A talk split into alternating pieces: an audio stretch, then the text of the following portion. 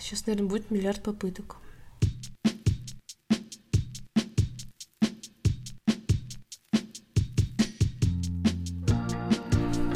Всем привет! Меня зовут Камила, и кажется, это мой подкаст.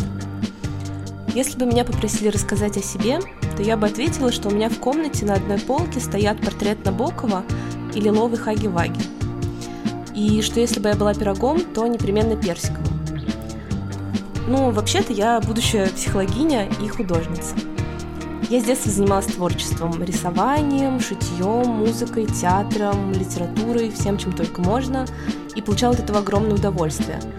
А, но было одно «но» – я ни в чем не была лучшей. Это сейчас я знаю, что в творчестве нет места достигаторству, но в 9 лет никто не объяснил мне, что художницей можно быть даже если тебя не взяли в художественную школу.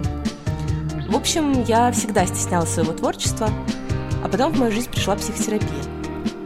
За последний год многое вокруг и внутри меня изменилось.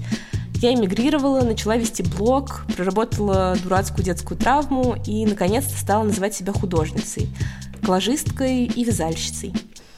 Я поняла, что творчество во всем и для всех, что не обязательно быть профессионалом определенной сферы, чтобы заниматься творчеством.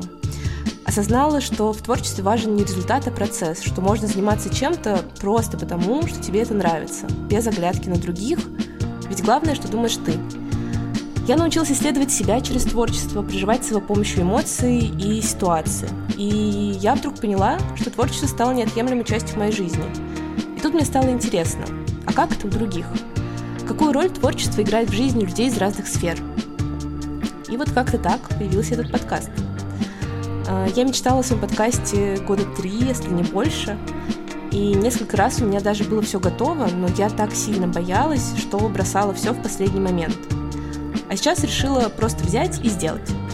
Просто потому, что мне хочется, потому что меня правда тянет поговорить о творчестве с классными ребятами и узнать их истории, их взгляд на мир. И мне интересно исследовать творчество с разных сторон, и как психологини, и как художницы, и просто как зрительницы. Почему бы не попробовать? Мне кажется, что и к творчеству, и вообще к жизни в целом нужно относиться как к игре, с любопытством и каким-то искренним интересом. Знаете, вот как дети предлагают друг другу пуститься в приключения. А давай? А давай сделаем подкаст. Все.